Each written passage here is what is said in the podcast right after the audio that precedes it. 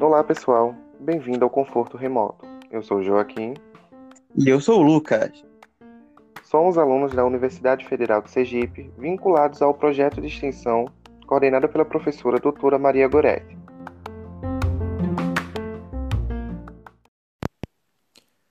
O episódio de hoje é sobre saúde mental no trabalho remoto. Mas antes de começarmos, queremos deixar uma observação. Este episódio ele tem a principal função de auxiliar o entendimento uh, dos mais proeminentes problemas relacionados à saúde mental durante o trabalho remoto, como também os fatores que podem contribuir para o seu surgimento. Em outros episódios foram abordados métodos que podem auxiliar de alguma forma e diminuir a ansiedade e o estresse, como a meditação e exercícios físicos.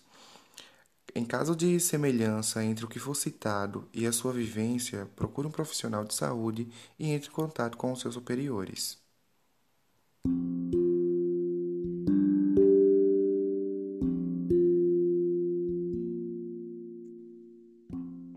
Agora, entrando no nosso tema realmente, vou falar um pouco sobre como a mudança no trabalho remoto afetou a vida dessas pessoas. A Organização Mundial de Saúde declarou a pandemia da Covid-19 no dia 11 de março de 2020 e desde então, essa forma autônoma, uh, os governos municipais têm declarado variadas modalidades de quarentena, assim aplicando o distanciamento social e isolamento, suspensão de aulas de serviços e entre outros. Todos os setores, tanto o privado e o público, eles tiveram que mudar suas abordagens em suas atividades e tornando o trabalho remoto o quanto mais possível.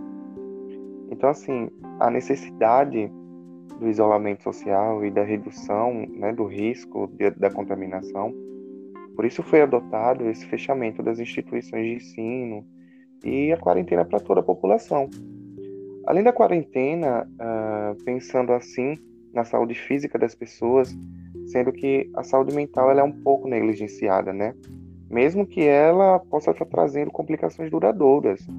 E assim, o medo dessa infecção e morte, além da culpa é, pela possibilidade de afetar o trem, trazem consigo uh, o estresse, ansiedade depressão, além de outras comorbidades físicas e mentais, como o burnout.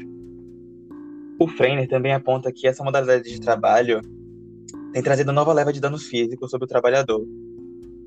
Fora o tempo extra e as novas demandas, há também a inadequação dos equipamentos em ambiente de trabalho.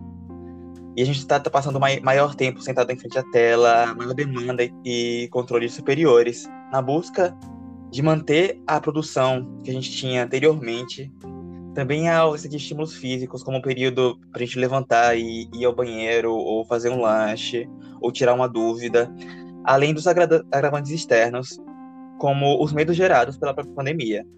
A falta de uma boa ergonomia e uma boa divisão de tempo tem gerado dores nas articulações, nos músculos e na própria cabeça, além também de, paralelamente, um aumento de peso e da indisposição do trabalhador. Além disso, o tempo extra gastos com o trabalho remoto tem sido um grande problema, pois existe necessidade de aprender em tempo recorde os novos recursos que foram surgindo, tipo o Zoom, o Google Meet, esse tipo de coisa. Sim. Que que surgem por mais bem intencionados para auxiliar esse processo, eles também podem surgir, eles podem também se tornar barreiras quando não são bem entendidos, quando não são bem compreendidos logo de, logo de começo. E existem relatos de servidores que gastam muito mais tempo agora que antes em certas tarefas por causa desses, desses, desses recursos novos disponíveis. Outro ponto também é o aumento do desequilíbrio entre a forma de trabalho formal e o doméstico, principalmente quando a gente tem filho ou alguma pessoa que precisa de necessidades de cuidados especiais. E esse ponto é muito maior em mulheres, pois a gente tem um fator social muito grande que acaba exigindo muito mais das mulheres em tarefas domésticas, como limpar a casa, fazer comida, e essa presença dessa mulher no ambiente de, no ambiente de lar, durante o trabalho remoto, acaba entrando, entrando em, conflito, em conflito. É verdade. Um estudo de Tang Barros ele aponta pesquisas na China uh, levantando dados de como essa imposição do isolamento social houve um crescimento nessa incidência de depressão entre outras psicopatologias, então, como o estresse e o burnout, principalmente em adultos, né? Pois os adultos eles que estão em situação de trabalho, então o medo de perder a renda é, torna os fatores mais presentes. Então, tendo em vista essas mudanças drásticas no cotidiano da população, né, por, pelo advento da pandemia, situações de gatilho, é, gatilho nada mais é do que ocasiões de alguma forma que pode desencadear pensamentos negativos ou intensificadoras, uh, que pode se tornar mais corriqueiras. Então, o isolamento social, ele além das novas exigências de trabalho, já somando as tensões do medo da contaminação, é, vem se tornando estímulos para o pensamento de tédio, irritabilidade, solidão, tristeza e impotência. Também junto com os outros sintomas anteriores citados. Então, assim, na busca de fuga desses sentimentos, é, algumas pessoas elas acabam é, é querendo uma válvula de escape, né? Então, o consumo excessivo de álcool e de drogas houve um crescimento nesse, nesse período e que podem tanto levar a situações é, ruins, por exemplo, uma violência familiar, ou até mesmo uma situação que pode trazer risco direto, tanto para essa pessoa que está sofrendo com isso, quanto aos os que estão ao seu redor. Joaquim, eu queria trazer também outro ponto que você falou agora, que é bastante importante, porque você falou que pessoas acabam buscando uma fuga para depressão com abuso de drogas, esse tipo de coisa, e o excesso de violência que também surge com esse abuso. E eu queria falar um pouquinho sobre burnout, porque o burnout também, pessoas com burnout também utilizam esses meios de abuso como fuga para o sentimento que eles sentem no momento. Como se falou, a depressão são sensações maiores de tristeza, mas o burnout em si, na semântica da palavra, ela significa queimar completamente. E ela é uma doença, ela é uma síndrome que traz um esgotamento. Esgotamento decorrente de, de uma resposta prolongada a fatores estressores emocionais. E, sendo uma resposta crônica, as intercorrências interpessoais de um ambiente de trabalho muito desgastante. Ela geralmente é dividida em exaustão emocional, que é a falta de energia e entusiasmo, assim como a depressão. A despersonalização, que é uma, uma frieza, uma apatia. E a baixa realização profissional, que é uma insatisfação consigo mesmo e com o que está realizando na sua vida. Uhum. E os sintomas, é, os sintomas geralmente são tanto físicos quanto emocionais. Os emocionais são mais irritabilidade, ansiedade e a tristeza, que pode acabar se tornando uma depressão. E os físicos, eles são desencadeados a partir de gastrite, que podem se tornar úlceras, com insônia, com cefaleia e enxaqueca, e até mesmo com hipertensão, algo muito mais sistêmico e generalizado. Nossa. E contextualizando, contextualizando com a, com a atual situação da pandemia, novos fatores estressores que surgem e que se misturam com fatores estressores que já existiam e que a gente citou anteriormente, isso acaba tornando o próprio trabalho algo muito nocivo para pessoas que anteriormente, antes da pandemia, se sentiam realizadas e, adequadas para o papel que elas desempenhavam, sabe? Uhum. O Modesto ele atentou que a pandemia trouxe diferentes formas de afetar o psicológico do trabalhador. E essas novas demandas, ao longo prazo, acabam incumbindo em mudar a forma como o trabalhador se vê, abalando sua autoestima e, como consequência, trazendo os sintomas do burnout. Mesmo em situações que o profissional se vê muito bem tratado, de forma justa e adequada. Porque há mil e um fatores externos. Outro autor, o Freiner, ele levanta também que as mulheres são, as, são a população mais acometida nesse contexto. Pelos motivos que a gente citou, de questões sociais, onde há maior exigência e demandas para mulheres nos trabalhos domésticos.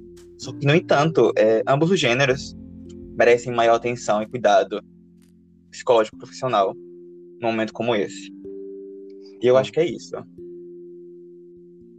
A ansiedade e o estresse causados pelo isolamento social também têm afetado nosso estilo de vida, em situações como alimentação e prática de atividade física, pois as novas demandas acabam dificultando a adequação e o medo da transmissão do, vidro, do vírus também é um peso muito maior. A gente não sai mais de casa para transitar entre, entre a casa e o trabalho, gente não sai mais de casa para fazer um exercício físico, caminhada, uma corrida, esse tipo de coisa.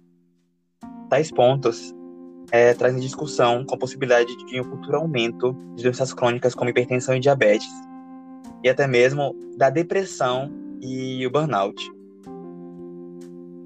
Cara, bem interessante você ter citado sobre a questão da depressão e o burnout. Acho que principalmente a depressão, é... eu li um estudo de Beck, colaboradores, que ele vem falando que a depressão é, um... é conhecida há milênios, né?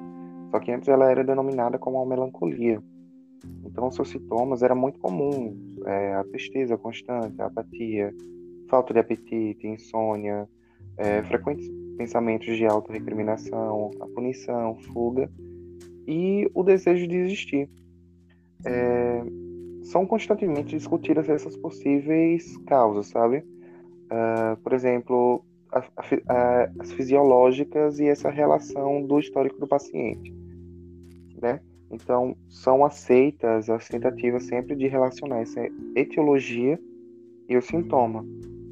Então, assim, podendo, então, fazer com que a depressão seja uma reação ou ser uma doença desencadeada, que vai atingir não somente o emocional, como também o cognitivo e fisiológico. Hoje, a depressão ela é uma comorbidade psicológica né, prevalente, é, de prevalente crescimento na sociedade moderna, sendo que ela é frequentemente subnotificada e até negligenciada no, no seu tratamento. Você acredita? Então, Acredito. Assim, o Perry, outro ator que eu dei uma lida, ele avaliou que indivíduos que experimentam altas demandas e que têm pouco controle pessoal, eles acabam experimentando consequências muito mais negativas é, para estresse e ansiedade do que pessoas que conseguem lidar melhor com essas pequenas mudanças no nosso dia a dia, sabe? E esse estresse pode surgir a partir de qualquer alteração na nossa forma de trabalho. Desde pequenas mudanças nos recursos disponíveis, como um computador próprio e exclusivo para uma tarefa, até a mudança no ambiente inteiro em si, que era individualizado para tal processo de trabalho. E também a, a própria distância que a gente tem agora nossos colegas de trabalho. Tais fatores, eles não ocorrem sozinhos.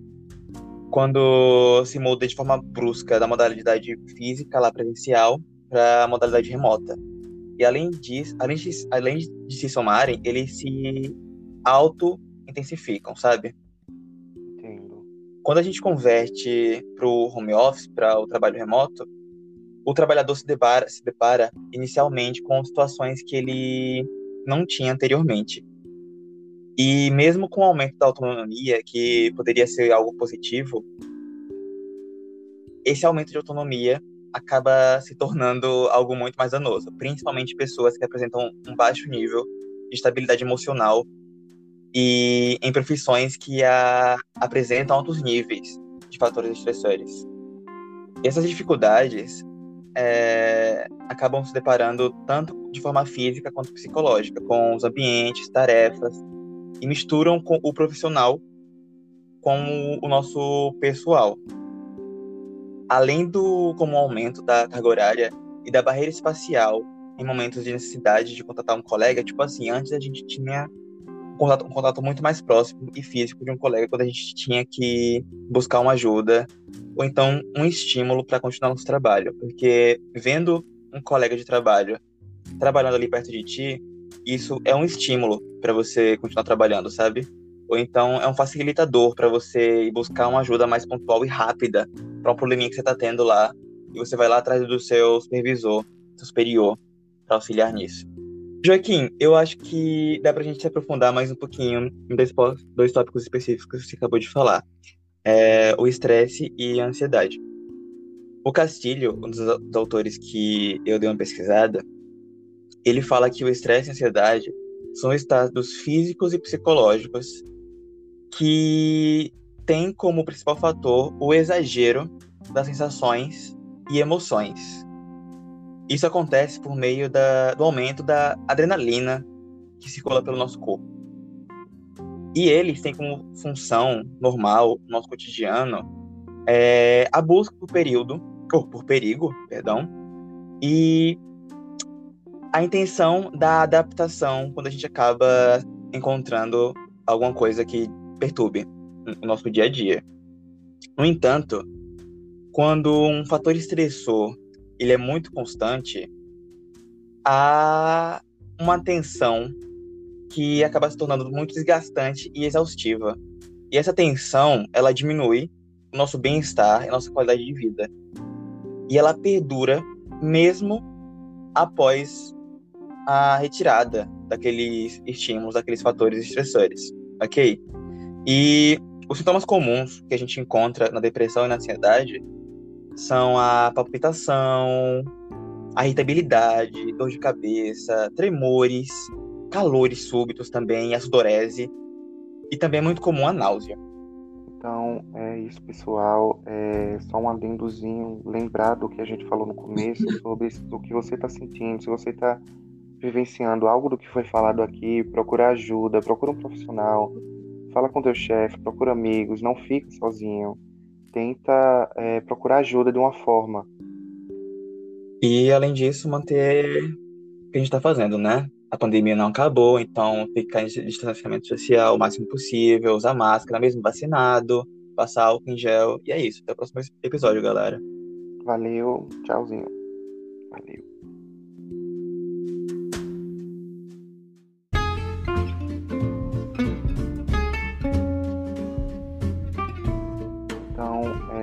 Pessoal, é só um adendozinho, lembrar do que a gente falou no começo sobre o que você está sentindo, se você está vivenciando algo do que foi falado aqui, procura ajuda, procura um profissional, fala com teu chefe, procura amigos, não fique sozinho, tenta é, procurar ajuda de uma forma. E além disso, manter o que a gente está fazendo, né? A pandemia não acabou, então ficar em distanciamento social o máximo possível, usar máscara, mesmo vacinado, passar álcool em gel. E é isso. Até o próximo episódio, galera. Valeu. Tchauzinho.